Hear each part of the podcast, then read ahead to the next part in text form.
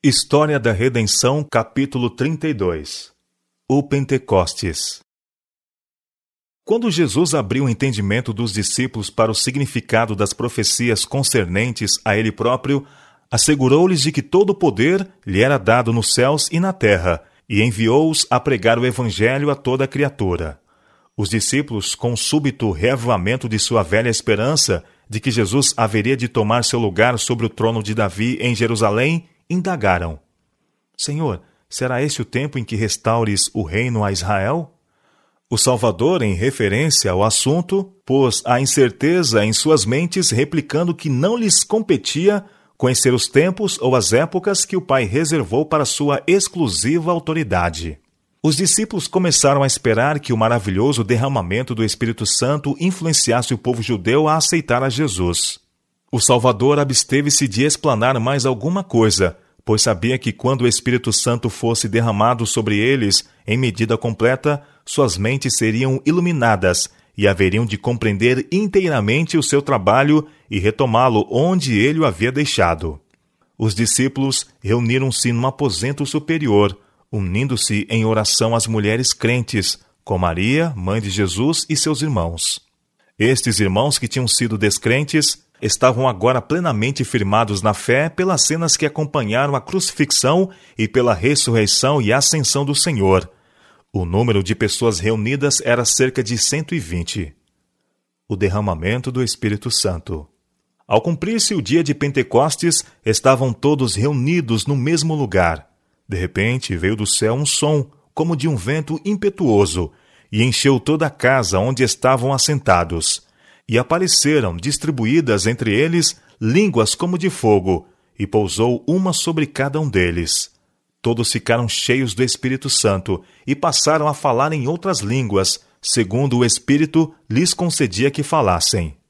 O Espírito Santo, assumindo a forma de línguas de fogo, repousou sobre a Assembleia, como um emblema do dom outorgado aos discípulos de falar em confluência várias línguas diferentes, com as quais nunca tinham tomado contato anteriormente.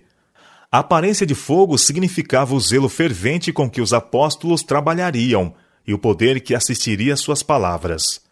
Sob esta celestial iluminação, as passagens da Escritura que Cristo tinha explanado aos discípulos apresentavam-se às suas mentes com brilho e a beleza de clara e poderosa verdade. O véu que os impedira de ver o fim daquilo que era abolido foi agora removido, e o objetivo da missão de Cristo e a natureza de seu reino foram compreendidos com perfeita clareza. No poder do Pentecostes. Os judeus tinham sido dispersados por quase todos os países e falavam vários idiomas. Tinham vindo de longas distâncias a Jerusalém e temporariamente fixaram residência ali. Para permanecer durante as festas religiosas, então em andamento e para observar seus reclamos. Quando reunidos, eram de todas as línguas conhecidas esta diversidade de línguas era um grande obstáculo para o trabalho dos servos de Deus em anunciar a doutrina de Cristo nas partes mais afastadas da terra. Ter Deus suprido a deficiência dos apóstolos de maneira milagrosa foi para o povo a mais perfeita confirmação do testemunho desses mensageiros de Cristo. O Espírito Santo fez por eles o que não poderiam ter feito por si mesmos em toda uma vida, de modo que eles podiam agora espalhar a verdade do Evangelho no estrangeiro, falando com perfeição a língua daqueles por quem estavam trabalhando. Este miraculoso dom era a maior evidência que poderiam apresentar ao mundo de que sua comissão levava o sinete do céu. Ora, estavam habitando em Jerusalém judeus, homens piedosos de todas as nações debaixo do céu. Quando, pois, se fez ouvir aquela voz, afluiu a multidão, porque se possuiu de perplexidade porquanto cada um os ouvia falar na sua própria língua. Estavam, pois, atônitos e se admiravam, dizendo: Vede, não são, porventura, galileus todos esses aí que estão falando? E como os ouvimos falar, cada um em nossa própria língua materna? Os sacerdotes e príncipes ficaram grandemente irados com esta maravilhosa manifestação, que era referida através de toda Jerusalém e cercaninhas mas não ousaram demonstrar sua má disposição, por temor de se exporem ao ódio do povo. tinham levado o Mestre à morte. Porém, aqui estavam seus servos e letrados homens da Galiléia, mostrando o maravilhoso cumprimento da profecia e ensinando a doutrina de Jesus em todas as línguas então faladas. Eles falavam com poder das maravilhosas obras do Salvador e desdobravam aos seus ouvintes o plano da salvação na misericórdia e sacrifício do Filho de Deus. Suas palavras convenciam e convertiam milhares que as ouviam. As tradições e superstições inculcadas pelos sacerdotes foram varridas de suas mentes, e eles aceitaram os puros ensinamentos da palavra de Deus. O Sermão de Pedro Pedro mostrou-lhes que esta manifestação era o cumprimento direto da profecia de Joel, na qual vaticinou que esse poder seria derramado sobre homens de Deus, a fim de capacitá-los para um trabalho especial. Pedro traçou a linhagem de Jesus em linha direta à nobre casa de Davi.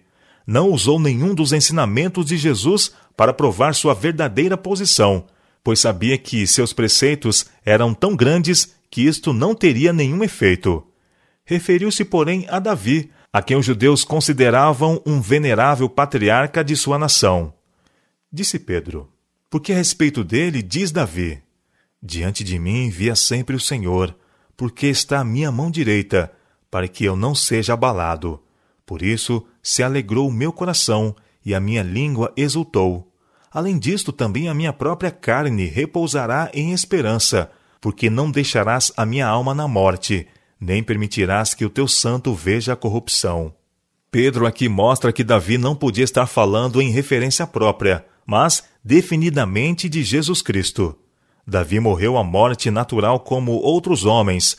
Sua sepultura, com o venerável pó que continha, tinha sido preservada com grande cuidado até aquele tempo. Davi, como rei de Israel e também como profeta, tinha sido especialmente honrado por Deus. Em profética visão foi-lhe mostrado a vida futura e o ministério de Cristo. Viu sua rejeição, julgamento, crucifixão, sepultamento, ressurreição e ascensão. Davi testificou que a alma de Cristo não seria deixada no inferno, nem sua carne veria corrupção. Pedro mostrou o cumprimento desta profecia em Jesus de Nazaré. Deus efetivamente o havia ressuscitado do sepulcro antes que seu corpo visse corrupção e agora era o ser exaltado nos céus dos céus.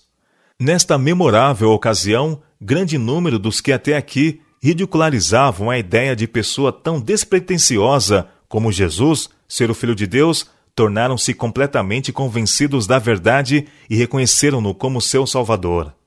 Três mil almas foram acrescentadas à Igreja. Os apóstolos falavam pelo poder do Espírito Santo e suas palavras não podiam ser controvertidas, pois eram confirmadas por poderosos milagres, operados por eles mediante o derramamento do Espírito de Deus. Os próprios discípulos estavam atônitos ante o resultado desta visitação e com rápida e abundante colheita de almas. Todo o povo estava cheio de assombro. Aqueles que não abandonavam o preconceito e fanatismo estavam tão intimidados que não ousaram pela voz nem pela violência tentar deter esse poderoso trabalho, e por esse tempo sua oposição cessou. Somente os argumentos dos apóstolos, embora claros e convincentes, não teriam removido o preconceito dos judeus que resistira a tantas evidências. Mas o Espírito Santo enviou tais argumentos com divino poder a seus corações. Eles eram como afiadas setas do Todo-Poderoso, convencendo-os de sua terrível culpa em haverem rejeitado e crucificado o Senhor da Glória. Ouvindo eles estas coisas, compungia-se-lhes o coração e perguntaram a Pedro e aos demais apóstolos: Que faremos, irmãos?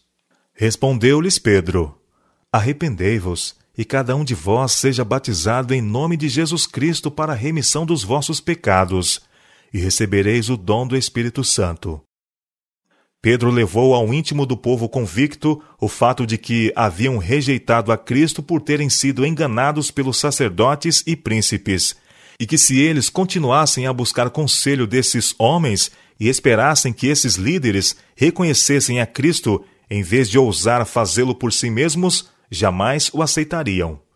Esses homens poderosos, embora fazendo profissão de piedade, eram ambiciosos e zelosos por riquezas e glórias terrenas. Jamais viriam a Cristo para receber iluminação.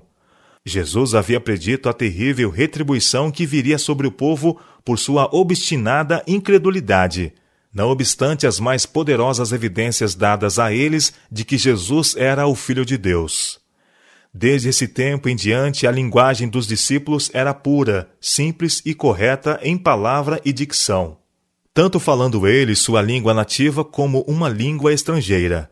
Estes homens humildes, que nunca tinham aprendido na escola dos profetas, apresentavam verdades tão elevadas e puras que maravilhavam os que as ouviam. Eles não podiam ir pessoalmente aos lugares mais afastados da terra, mas estavam ali para a festa homens de todos os quadrantes do mundo, e as verdades recebidas por eles foram levadas para seus vários lares e anunciadas entre seu povo, ganhando almas para Cristo. Uma lição para nossos dias. Este testemunho com respeito ao estabelecimento da Igreja cristã é nos dado não apenas como uma parte importante da história sagrada, mas também como uma lição.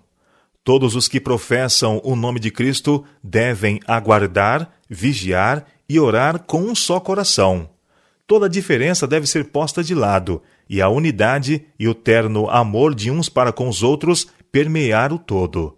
Então nossas orações poderão subir juntas ao nosso Pai Celestial com vigorosa, fervorosa fé. Então poderemos aguardar com paciência e esperança o cumprimento da promessa a resposta pode vir com súbita velocidade e sobrepujante poder, ou pode demorar por dias e semanas, e nossa fé receber uma prova. Deus, porém, sabe como e quando responder nossa oração. É nossa parte do trabalho colocarmos-nos a nós mesmos em associação com o divino canal. Deus é responsável por sua parte no trabalho. Ele é fiel ao que prometeu. A grande e importante questão conosco é ser um só coração e uma só mente, colocando de lado toda inveja e maldade, e como humildes suplicantes vigiarmos e aguardarmos. Jesus, nosso representante e cabeça, está pronto para fazer por nós o que fez pelos suplicantes e vigilantes no dia de Pentecostes.